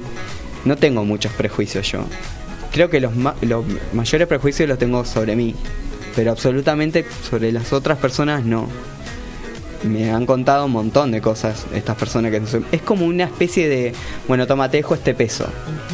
Se sacan el peso me dejan el peso a mí y, y también a veces me preparo psicológicamente para salir porque digo, bueno, voy a recibir esto claro y me lo llevo a mi casa. Bueno, ¿qué hago con esto? Y es, eh, a veces como que me trastoca la cabeza y porque pasan de chiquititos, que son muy chiquititos, que vienen y se me acercan. De hecho, ahora estuve teniendo una secuencia, digamos, con una chiquitita que vive por casa. Que nada, eh, pide monedas en la calle, es cartonera, un montón de cosas. Y me vio bailar. De ahí empecé como una relación, digamos, con ella de, de juego. Claro. De lo que le falta a ella, que es juego en su vida, en su infancia. más niñez La chabona lo vio en mí. Y nada, yo le enseño a bailar, le regalo brillantina, le regalo un abanico, cosas así. Y ella fascinada, fascinada. Los hermanitos ahora me conocen. Hacemos juegos en la calle, tipo ella me dice, bueno, ahora baila en ese semáforo. Bueno, vamos, vamos con todos los hermanitos y vamos a bailar en el semáforo. El papá, la mamá, todos me piden show en la calle, digamos. Y lo más gracioso es que no están escuchando nada. Yo me pongo los auriculares y escucho lo que Claro. estoy escuchando. solamente te ven bailar Ellos ven baile. Ven y escuchan los sonidos de resbalar los pies y eso. Nunca me imaginé cómo se puede ver eso, porque nunca... Porque vos estás escuchando. Nunca vi eso. Y nada, es re loco. Me gustaría en algún momento poder hacerlo como con música, porque creo que cerraría un ciclo, digamos, como vos estás escuchando lo que yo estoy escuchando, estamos conectados, Claro. y eso creo que atraería más. Pero bueno, eh, en un futuro. Eso pasa con el arte, creo yo. El arte es sumamente balsámico y cura un montón de cosas. Bueno, hay, hay algo que vos también venís contando eh, en todo el programa que me parece que también llega, no sé si de la misma forma, pero igual de profundo me parece, que es el humor, que vos lo tenés. Sí. eh, todo y que nos contabas que muchos de los acercamientos que por ahí no eran tan amables los respondías con humor. Siempre. Eh, Pero en mi vida fue así. Cuando se murió mi abuela, yo estaba mi abuela en el cajón atrás y yo adelante haciendo payasadas y mi familia riéndose. y en un momento, y en un momento mi mamá me dice, está, está mi madre ahí atrás muerta y vos haciendo payasadas y haciéndonos reír. Y me, dio, me dio un beso y le digo, pero es lo que la abuela, porque mi abuela fue la primera que cuando yo tenía cinco años me dijo, eh, mi abuela era española y hablaba en español, usted tiene que ser artista, me dijo. Y yo decía, ¿qué usted tiene que ser artista? Usted va, usted va a ser un gran artista, me dijo un día.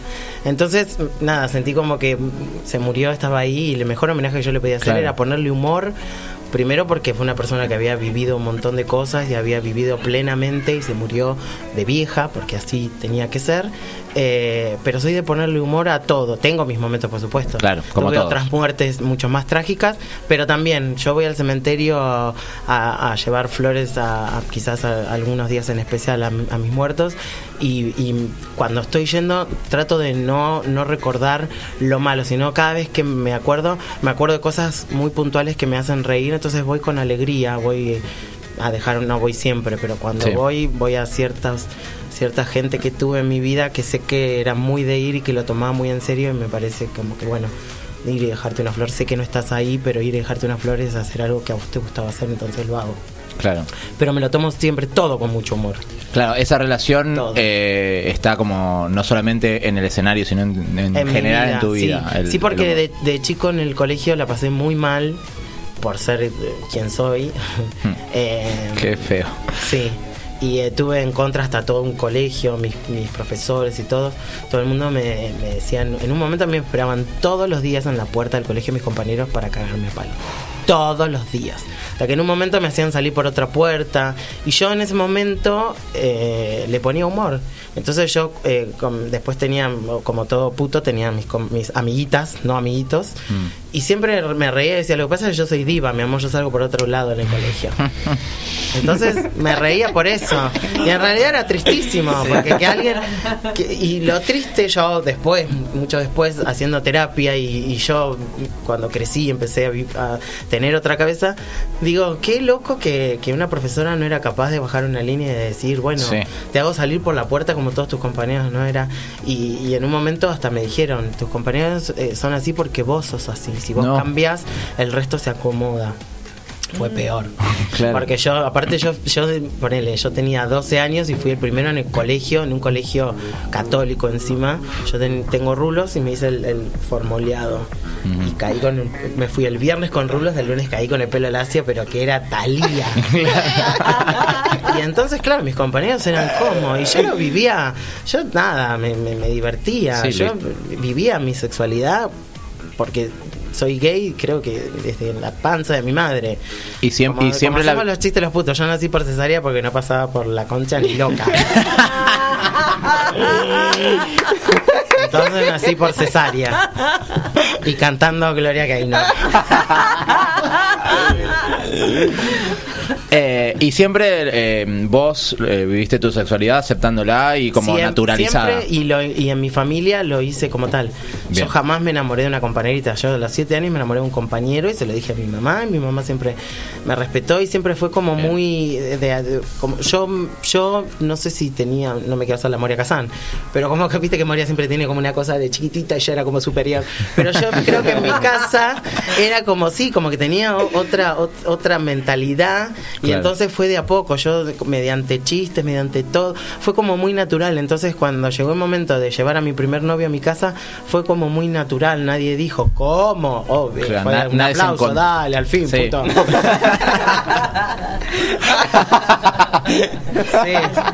sí, sí, sí. No, no es que creció, se hizo cargo. Claro, me hice Acá- cargo. Acá, acá Claro. lo tenés. Pero olvídate, eh, fue así. Entonces mi familia lo tomó así y fue como más, más relajado. Pero la pasé muy mal. El exterior, aparte Sí, de tu en familia. el colegio la pasaba muy mal. Claro. Muy mal la pasé.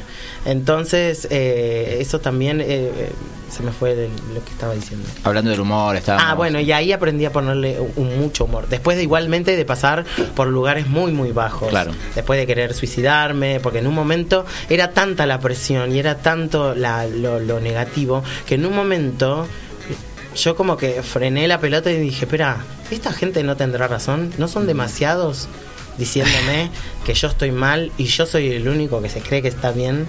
Y ahí fue cuando tuve como momentos muy, muy, muy bajos, donde perdí el humor, donde no me reía, donde no salía al recreo, eh, me quedaba encerrado, y hasta que después eh, vino mi- una prima mía con la que yo me crié, que después yo me cambié de colegio, a este colegio donde la pasé mal, y ella no, no se cambió, siguió en otro colegio, y en un momento casi repite, o estaba por repetir, entonces me dice, me voy a cambiar de colegio, venite conmigo, porque sabía que yo la pasaba mal. Y, me dice, venite conmigo y volvamos a reírnos. Volvamos a reírnos, volvé a tener humor, que tenías un humor maravilloso y lo perdiste. Y, y me cambié de colegio con ella y volví a reírme y volví a sentir esa seguridad y esa cosa y ahí remonté y nunca más. Pero sí, en algún momento, imagínate, Claro. tanta gente que me decía cosas y tanto, era mucho, es un colegio, un colegio católico, ¿viste? Era como que los profesores, todo, y yo era, yo era muy fuerte, igual debo aclararlo, pero tampoco hacía nada, qué sé yo. Todo el mundo vivías- iba con el uniforme, con los zapatos esos comunes de vestir y yo iba con bota texana. ¿Entendés? Yo te caía con el pelo lacio. Claro, alisado. Nadie tenía jopo y yo me hacía un jopo gigante. Miraba a Talía, cadereaba como loca. Entonces, eh, nada, eso. Era- generaba. Pero yo nunca nunca quise provocar, siempre era mi mambo. Yo no, Sí, no sí, vos- pedía a nadie que viniera conmigo. Claro. Contame las clases de educación física. Las clases de educación física, mira, al principio la pasé genial, después se quejaron todos mis compañeros porque mi profesor, mis compañeros también eran mu- muy terribles, muy hijos de puta. Este- este- ahora si los mirás en Instagram están todos hechos mierda, bien merecido lo tienen. El karma, el karma les vuelve a todos. Algo que llama karma y te vuelve. Cuando haces las cosas mal, la vida te pasa la factura. Ellos le hacían de todo. Mi profesor tenía un auto muy viejo que no tenía el freno de mano. Entonces mi profesor lo dejaba. en la- yo iba, uy, yo iba a un colegio eh, de barrio, ahí cerca de mi casa. Entonces él dejaba el auto en la puerta y cuando salía de dar clases, los- mis compañeros se lo habían corrido dos cuadras. Ah, pobre. Entonces él se volvía loco, le escondían las pelotas, le hacían de todo, por le pegaban carteles sin que se diera cuenta. El profesor era medio igual, medio boludón. Y entonces él un día me, me dijo, si vos venís acá, pues yo, ellos jugaban al fútbol, yo fútbol cero, Claro. yo porrista si querés. Pero jugar al fútbol no. Y entonces yo un día le dije, eh, si yo me quedo ahí sentado en, el- en el- en un banco y no molesto, yo te pongo siete, me dijo. Con tal de que haya uno que no me haga la vida imposible, yo te pongo Claro. siete. Entonces, Ay, yo pasaba Causa por el común. kiosco de revistas, me compraba la revista Caras o Gente, me sentaba en un banco y leía las revistas mientras que todos jugaban al fútbol todo. Cuando terminaba la hora de cosas, me ponía la revista acá y me iba a mi casa. Y entonces no, no molestaba. Hasta que hubo un compañero que le molestó. En realidad fue un compañero que creo yo que en el fondo, ahora viéndolo a la distancia, estaba un poco enamorado de mí. Yo no le di pelota en ese momento y, y un día me acuerdo que dijo, no puede ser que le pongan siete y está ahí sentado Claro. leyendo revistas. Y entonces, bueno, empezaron a... Nada, me hacían, me hacían rendir en... Mirá qué bueno mi profesor, hijo de puta. Me hacía llevar la materia, entonces yo me tenía que estudiar reglamento de volei o algo, iba, la Claro. rendía y aprobaba todo el año. Claro. Pero me hacía llevar la materia. Yo tenía que ir en diciembre a rendirla. El promedio. Yo no hacía nada. Y también me parece como que educación física, los varones fútbol, las mujeres handball. Hola. Sí, sí, sí. Pero bueno, era un colegio católico. Creo que hemos ido a la misma escuela. Mm. Mm, qué miedo. Bueno, a mí en la educación física, quizá también porque yo no era no, no era asumido, digamos. Yo me dije, bueno, a los 18 que era gay. Y, y Entonces- hasta los 18 vos viviste como un... No, como si Mamut, fue- era mamut. No, no. A los 18 dijo que era gay. Eh, no, en realidad todos sabían que yo era gay, digamos. Yo me hacía el pelotudo nada más. Entonces, ¿qué pasaba? Los chicos de mi grado o del otro grado se hacían muy amigos al toque mío. Entonces, ¿qué pasaba?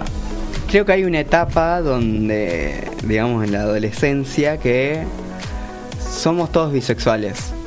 Entonces los chabones veían que era más fácil que yo le haga una paja a que una chica venga y le haga eso. Entonces venían chabones a roletes, digamos, a que quieran algo, digamos. Y estaba todo bien y en educación física, nada, Nada. como... O sea, Pero mis estaba ahí, compañeros también, yo, ¿eh? sí. El, el que más me bardeaba era el que después me iba a buscar a Claro, mi casa. no, a mí no me bardeaban porque como que estaba todo bien conmigo. Mi despertar Y yo tampoco hacía temprano. educación física. Pero bueno, eso. Estaba bien con todos. Es que sí, sí, bien. en algún momento de la adolescencia a mí me pasó también, que era como que era el puto, puto, puto, pero después pasaban todos por Claro. mi casa. Yo creo que también A está en eso, como que te parece a una mujer, ahí te empezamos a decir cosas. Pero si te parece a un varón y haces cosas de mujeres, por ejemplo, o sea, Entre comillas. entre comillas, Estaba eh, haciendo el símbolo de las comillas. Aclaramos para los que nos escuchan. Para todos, para todos los radioescuchas. eh, sí, eh, está todo bien y lo hacemos, pero a escondidas.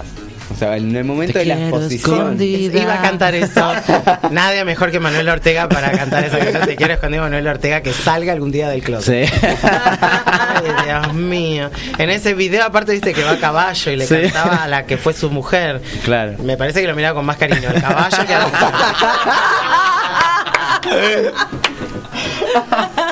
Búsquenlo por YouTube y vean. Eh, sí, igual también, este, porque lo que voy notando también es cómo eh, va, va avanzando. Va, está bien que hablamos que cuanto más avanza, más uno nota que, que, lo- que todo lo que falta. Pero sí, yo, eh, lo que noto por lo que nos, nos están contando cada uno de ustedes es cómo fue avanzando alguno un poco. Sí, hoy en Eh, día hay un montón de chicos que lo ven, que no... En la adolescencia es más natural esto que decía él de como una cosa bisexual, de que no sé si me, me toco con un compañero o una compañera, bla, bla, bla. y hoy en día me parece que, que le pasa a adultos y lo viven como más, más relax. Igual- Como no ponerte una etiqueta, hoy estás con un chico porque te gustó un chico, mañana estás con una chica Claro. porque es una chica y Igual también no lo pasa que nada, nadie se muere. Eh, lo que me, me parece es que por ahí en, en la adolescencia pasa que eh, eh, se lo puede tomar de esa forma en el privado, pero en el Sí. público eh, no. Eh, no, en el público Somos- no, no, no, obvio, no, somos no. todos no. varones, sí, somos, todos machos, somos todos amigos. Somos todos amigos. Sí, sí, sí, sí, sí. Eh, amigo. claro. Entonces, eh, si, si queda todo en el privado, está todo bien. Si se evidencia algo, ahí ya no. Está todo mal. Sí, Me sí, pregunto, sí, perdón, ¿no? Como, ¿por qué desaparece eso? ah, Esa pulsión como bisexual, permiso. Como, ¿por qué desaparece esa pulsión bisexual y en un momento tenemos que elegir entre una cosa u otra? Porque creo que también fuimos educados para eso, Sí. para, para decidirte, para ver qué quieres ser, qué te tiene que gustar. Creo que mm, las generaciones pasadas son muy de, de etiquetar, de, de que te tenés que poner una etiqueta. Y hoy en día creo que estamos más relajados con que no hay una etiqueta. Hay menos no sé, tabúes, digamos, claro, sí. Sí, y también me parece que, que la gente hoy por hoy no tiene tanto mambo o cada vez menos gente tiene mambo con que qué es lo que te gusta. Yo Claro. pasé por la calle, me gustó él y me gustó él, me gustó ella, me gustó ella y qué sé yo. Por ahí est- la gente está como más relajadora por toda esta movida que hay, por toda esta cosa que hay, porque ya el, eh, el gay no está en un en un sótano, sino que ahora, ahora los podés ver, están en una serie, están en la televisión, Sí. eh, son Más actores, representación. son actores que dicen yo soy gay, actores eh, en Estados Unidos que, que están, que se casan, que adoptan, que tienen hijos, que Bueno, el, el, el programa anterior eh, estuvo acá Cabe Mayo, que, que está casado y con hijo eh, de, de pareja gay. Y, y aparte también el chino no estuvo hablando en el programa, el marido de- del Cabe, pero sí fuera del, del aire, ya cuando terminó el programa, nos estaba contando un poco cómo fue eh, cambiando eso. Él viviendo en Capital, como cuando él era pibe, había como ciertos bares muy antro, muy eh, escondidos de Sí. Capital que podías salir para y que solamente ahí estabas cómodo y por la calle no. Y hoy en día por- hay un, un puto en, un, en cualquier bar y está todo bien. Y está todo bien, sí, Por ahí. totalmente, sí, sí, sí, sí. Bueno, eh, eh, fíjate que una de, una de las figuras más grandes que hay en, Telefe, que es el canal familiar, hoy por hoy es Lizzie Tagliani y Marley, que eh, es una señora con un hijo. Y vos decís, eso es un canal. Y ellos te lo venden. Como ellos Sí, te lo venden el canal como familiar, el canal sí. familiar, el canal de primero que es el canal de las pelotas, ya muy familiar nunca fue. Muy familiar nunca fue. Pero ellos tienen- quieren tener como una cosa y, y pasó Florencia de la B, Sí. que al, al mediodía tenía un programa que la- los nenes venían de comer y miraban a Florencia. Y Florencia Y ya se criaron así a- hoy en día. Claro, ¿entendés? Fue como es como que hay, hoy tenemos otra cosa. Y bueno, justamente hablando de eso, eh, ¿cuáles son sus referentes? ¿A quiénes eh, miraban dentro de lo que, que ustedes se puedan identificar eh, o a la hora de subirse a un escenario o de empezar a subirse a un escenario por, eh, antes de empezar a, a cada uno a hacer su propia carrera? ¿A quién tenían de referente de, de norte? ¿Quiénes les inspiraban? Claro. Quiero estar ahí. Y no sé, Susana a mí me encantaba, desde muy chiquitito la mea Susana. Me encantaba esa cosa de sensualidad, de divismo, de, de atemporal, porque es el día de hoy que tiene 74 años y no sabe, y no, no los representa. Eh, me gustaba eso, me gusta la cosa mm, eh, mágica que tiene, me gusta, sí, esa, esa cosa sensual de, de- de que te cautiva. Podés estar de acuerdo o no con todo lo que dice, con todo lo que hace, pero es impresionante cómo la, la mirada te lleva, cómo te quedas mirando. Yo la fui a ver al teatro y me acuerdo que fue, sale ella y fue más allá de de que a mí me gustara como alguien que la, la quiero mucho, eh, la energía Claro. que tiene. Salía al escenario y se sentía como en la platea, vos sentías como una energía, como una presencia, una cosa de acá estoy. Hay, eh, bueno, yo creo que dentro del transformismo, de afuera igual, ¿no? Pero me parece que Moria y Susana son como Sí, referentes sí, sí. importantes y siendo en realidad mujeres. eh, bueno, Moria es un. Lo que pasa es que extraño. creo es extraño, no. Em, ella siempre dice, yo soy Pero hombre- ella misma dice, sí. Soy hombre, mujer, milanesa de soja. soy Roque Casanovas. Em, en realidad, sabes que creo que lo que llama también la atención es que son mujeres que son hombres. Es como Cher. Son Claro. minas que tienen tanto poder que no necesitan de tener al lado a nadie porque brillan por ellas mismas, porque son ellas y no necesitan que nadie venga a nada. Entonces cumplen un poco. Moria siempre le dice a Susana, nosotras somos como dos mujeres con un gran pene que lo usamos de bufanda. Y sí, es un poco eso. Entonces, no, de- no tienen para el, para el público gay o la mayoría, tienen como esa cosa que decís, son hombre, mujer, milanesa de soja, son, son esa cosa rara. Eh, en mi época, por ejemplo, era Moria, Susana, ahora ya cambiaron los referentes. Claro. Pero vos si eras Pero- puto, era Moria, Susana, Pimpinela, Valeria Lynch. Tal cual. No podías no conocer el tema de Valeria Lynch, te miraban como diciendo, ¿qué? Devolvé tu carnet. Ya mismo. Claro, danos tu carnet de homosexual. Pero eh, también me- eh, yo los veo como dentro del, de la estética transformista. eh, a Moria y a Susana como y bueno eh, Valeria Lynch y todo, toda esa estética Todos, también todos hacemos de Moria, de Susana, en algún momento querés pasar por ahí, por hacer un poquito de Moria, un poquito de Susana. Creo que es un buen momento para meter el chiste que meto siempre eh, y no tan chiste porque es la historia de mi vida, ¿no? Porque papá siempre quiso que yo sea abogada, yo quería ser actriz Y me decía, no, actriz no, ¿por qué vas a ser puta como Moria Kazan? bueno, pues soy, soy actriz puta como Moria Kazan y también abogada. Papá tenía razón un poco. ¿Viste, papi? Y Santi, ¿vos cuáles fueron como tus, tus nortes, tus referentes? ¿A quién le, a quién mirabas o admirabas? Cuando era chico. Cuando era más chico y cuando empezaste también en el mundo artístico. Eh, cuando era más chico, eh, creo que en realidad por eso me di cuenta que me gustaba bailar. Porque estaba encerrado, ordenaba 8 horas la habitación más o menos, pero en realidad nunca la ordenaba, estaba bailando adentro de la habitación encerrado. Todo el tiempo tenía mis poses para cuando entre mi mamá de- inesperadamente yo ya tenía una pose lista para que no No piense- me dé cuenta claro. que estoy bailando. Ay, obvio. Eso, pero eso es muy de la mariquita. Yo también lo hacía. Yo ponía los cassettes de mi, los cassettes de mi mamá de Nacha Guevara y hacía, no llores por mí, por ahí entra mi mamá y yo. Nada, esto está de fondo. Yo no estoy, yo no soy Nacha más y mucho menos Evita. Así que bueno, en mi primera, como así wow, Britney. Britney fue como... Spears.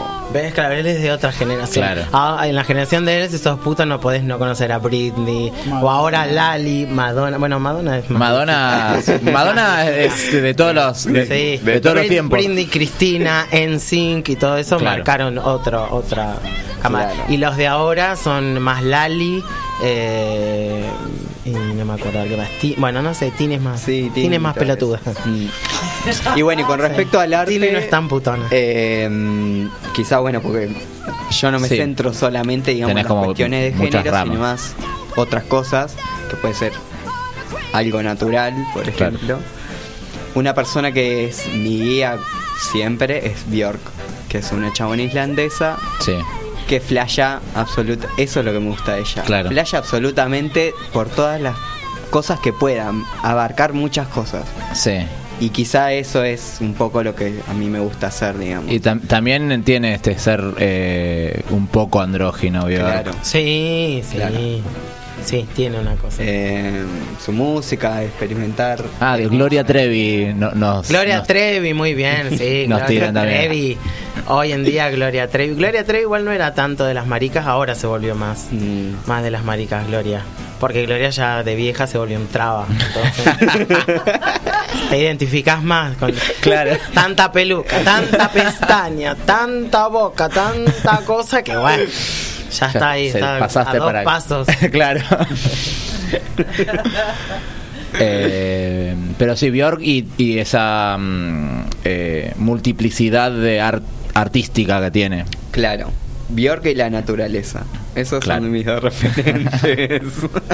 ¿En qué sentido la naturaleza?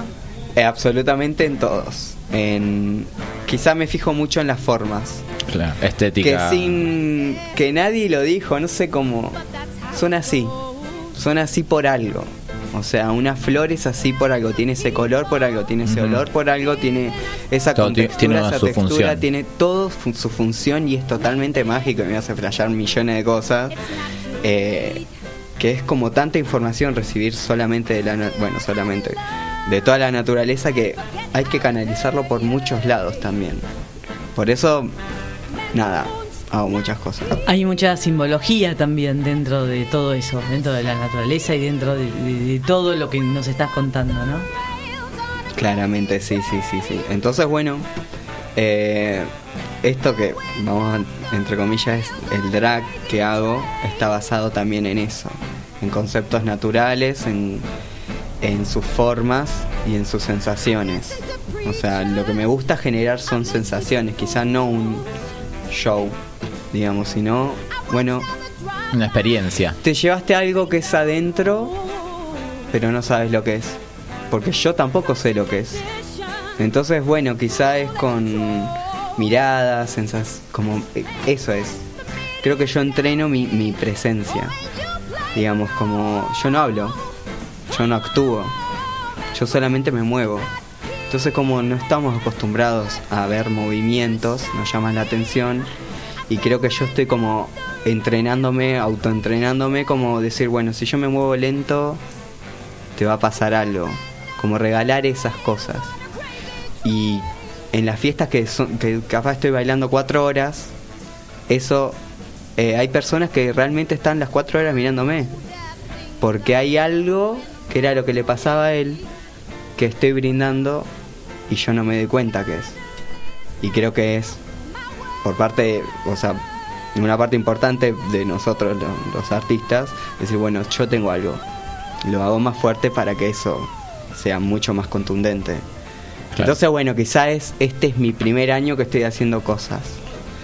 Entonces, bueno, como decir, tengo mucho para trabajar, yo la veo, lo veo a él y digo, wow, qué grande, qué grande. Y para mí es imposible, digamos, pero bueno, es como co- contarse con personas así que, que pudieron, digamos, y Hmm. cosas así, decir, bueno, yo quizá pueda. Sí, voy a sí, poder. sí, vas a poder. Yo decía lo mismo.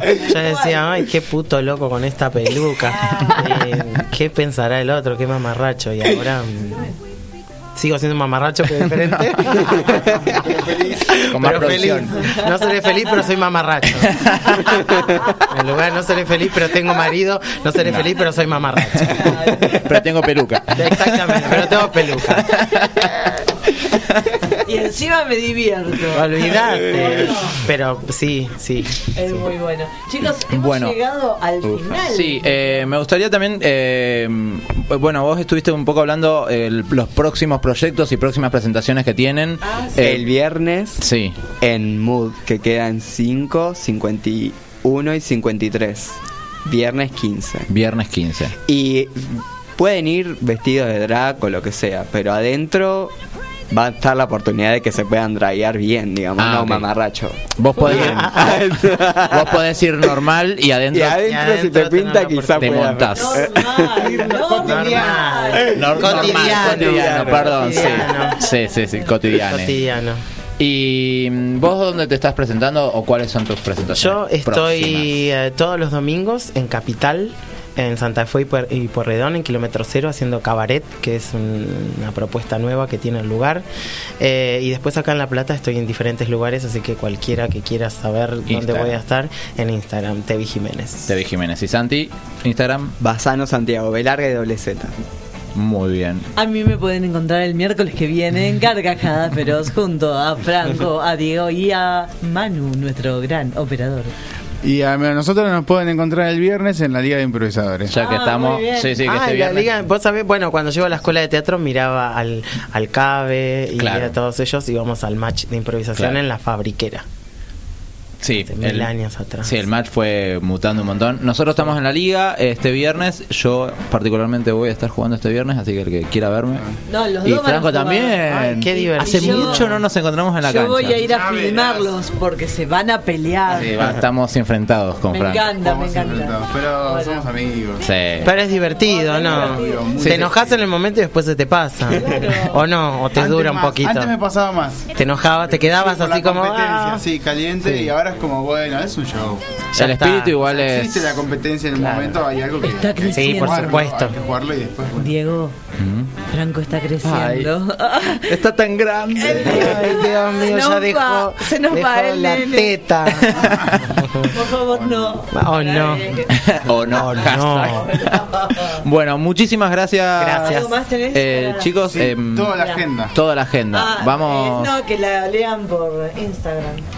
Muy bien. ¿Algo más? Nada más. Y así Nada más. hemos terminado el programa. Gracias. Ojalá puedan volver a venir.